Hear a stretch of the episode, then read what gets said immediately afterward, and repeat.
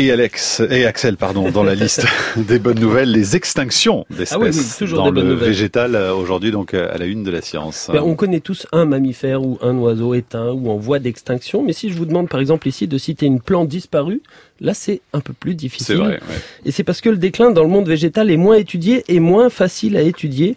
Aujourd'hui, une étude anglaise publiée la semaine dernière tente de faire le bilan de 30 ans de crise environnementale, mais chez les plantes à graines, et estime que trois espèces disparaissent tous les ans en moyenne. Pour en parler, nous sommes avec vous, Marc-André Sellos. Bonjour. Bonjour. Vous êtes chercheur au Muséum national d'histoire naturelle, professeur à l'université de Gdansk en Pologne et vice-président de la Société botanique de France. Alors pourquoi on étudie moins les plantes par rapport aux animaux? Est-ce qu'on les pensait à l'abri ou c'est vraiment que c'est si difficile que ça?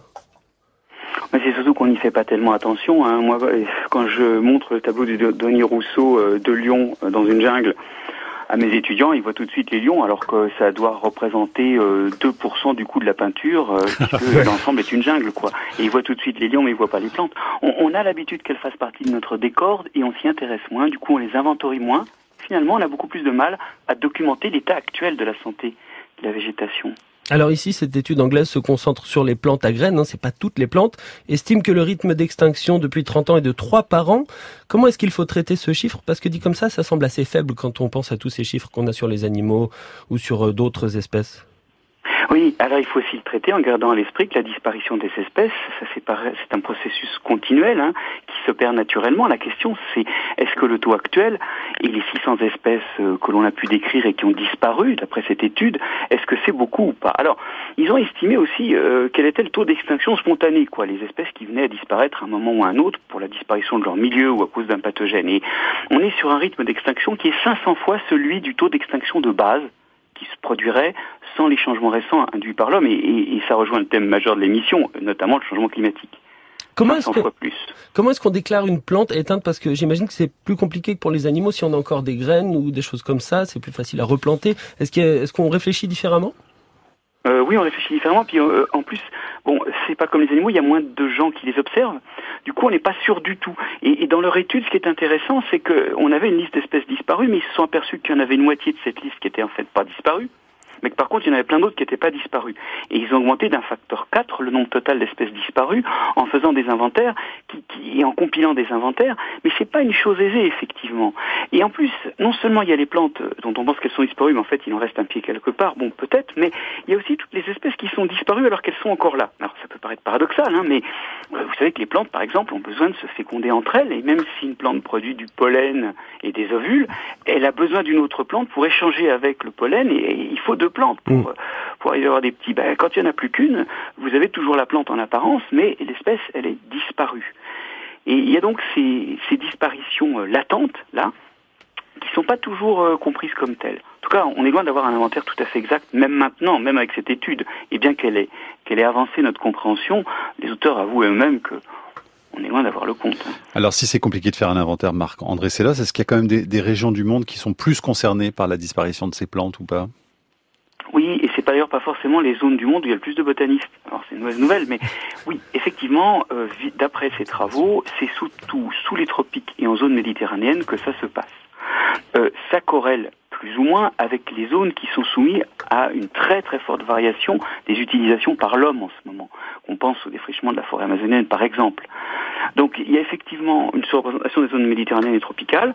Puis après dans la flore, c'est pas toujours les mêmes plantes hein, qui disparaissent. Il semblerait que les arbres, plus que les autres plantes, souffrent. Il y a 40% d'arbres dans la flore, mais il y en a 80% dans les espèces disparues, dans les 600 espèces disparues, parce que leur temps de génération est plus lent. Et, du coup, leur adaptation se fait moins vite que celle des plantes à cycle, annuel ou à cycle bisannuel.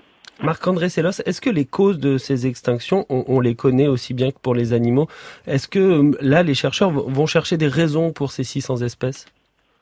Oui, alors, euh, c'est pas le cœur du, de l'article que l'on commente, parce qu'en fait, tout ça est bien connu depuis longtemps et, recoupe d'ailleurs les facteurs qui mettent en péril euh, la diversité animale. Hein.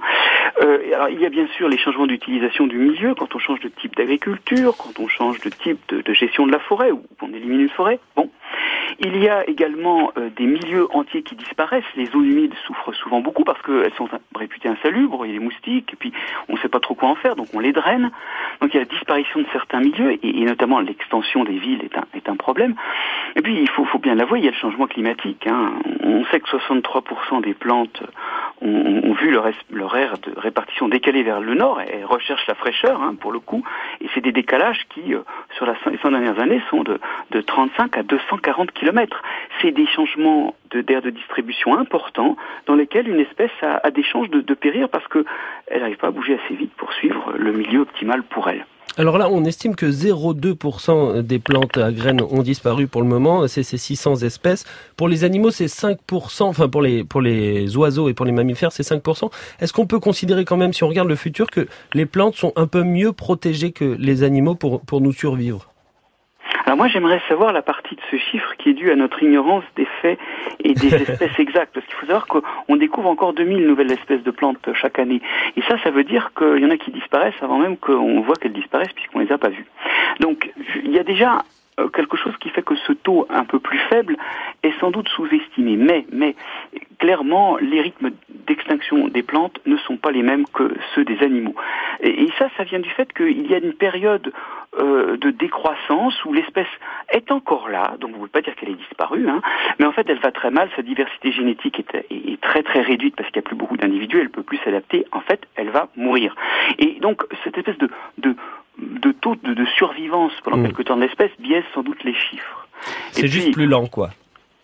C'est plus lent. Et puis l'autre différence avec les animaux, euh, donc la première c'est cette espèce d'extinction lente, quoi, et qui fait qu'elle a l'air d'être encore là alors qu'elle est déjà virtuellement plus là. Mais la, deuxième chose, c'est que révèle cette étude qui est assez étonnante et qui montre qu'il faut vraiment étudier chaque groupe, c'est que alors que chez les animaux, il y a des groupes entiers qui sont menacés. C'est-à-dire que quand une espèce est menacée, les espèces proches dans l'évolution sont aussi menacées ou ont de grandes probabilités d'être menacées. Pensez aux batraciens, par exemple, qui sont tous un peu mal barrés, hein, il faut le dire. Bon, eh bien, quand vous regardez euh, la distribution des espèces éteintes ou menacées dans l'arbre évolutif des plantes, eh bien, c'est un peu n'importe où.